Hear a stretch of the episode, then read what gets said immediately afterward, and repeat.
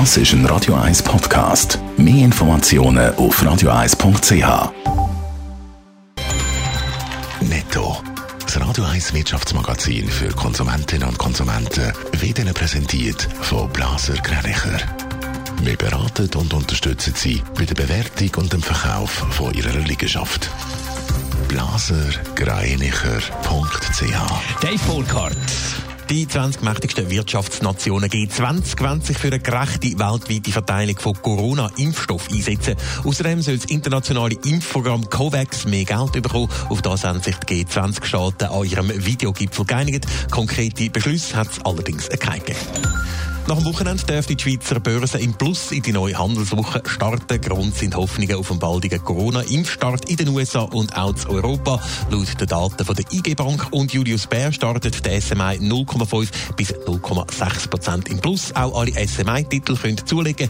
Die grössten Gewinner sind Finanztitel wie CS oder Swiss Life. Der Zürcher Bachwarenkonzern Arista soll amerikanisch werden. Die Investmentfirma Elliott will Arista übernehmen. Elliott hat den entsprechenden Bericht bestätigt. Elliott hat Arista schon vor ein paar Monaten übernehmen. Das Bachwarenunternehmen hat dann die Verhandlungen aber abgebrochen. Mit insgesamt 90.000 Arbeitsplätzen ist Migros der grösste Arbeitgeber in der Schweiz. Und die Zahl der Stellen beim Orangeries soll in Zukunft noch grösser werden, trotz Corona-Krise, Dave Burkhardt. Ja, es soll neue Arbeitsplätze geben im Migros-Konzern. Das kündigt der Chef höchstpersönlich, der Fabrice Zumbrunnen, heute im Interview mit der CH Media Zeitung an.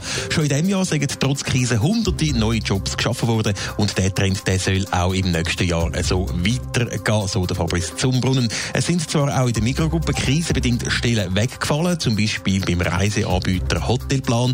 Die betroffenen Angestellten haben aber in anderen Bereichen können weiter beschäftigt werden, unter anderem beim Online-Händler Galaxus. Die Migros bleibe auch in Krisenzeiten ein stabiler und vor allem verlässlicher Arbeitgeber, versichert der Chef der Fabrice Zumbrunnen. Und eben die Migros will trotz Krise Stellen schaffen. Läuft das Geschäft so gut bei der Migros? Ja, bis jetzt kommt der Detailhändler äh, offenbar relativ gut durch die Krise. Beim Lebensmittel und eben auch beim Online-Geschäft gibt es sogar Umsatzzunahme. Mit denen kann Migros die Ausfälle in der Reise- oder Gastrosparte bis jetzt mehr oder weniger kompensieren.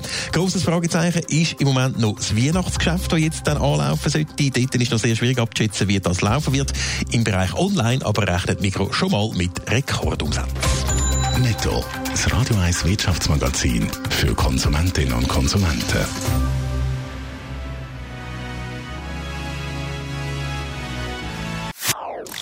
Das ist ein Radio 1 Podcast. Mehr Informationen auf radio1.ch.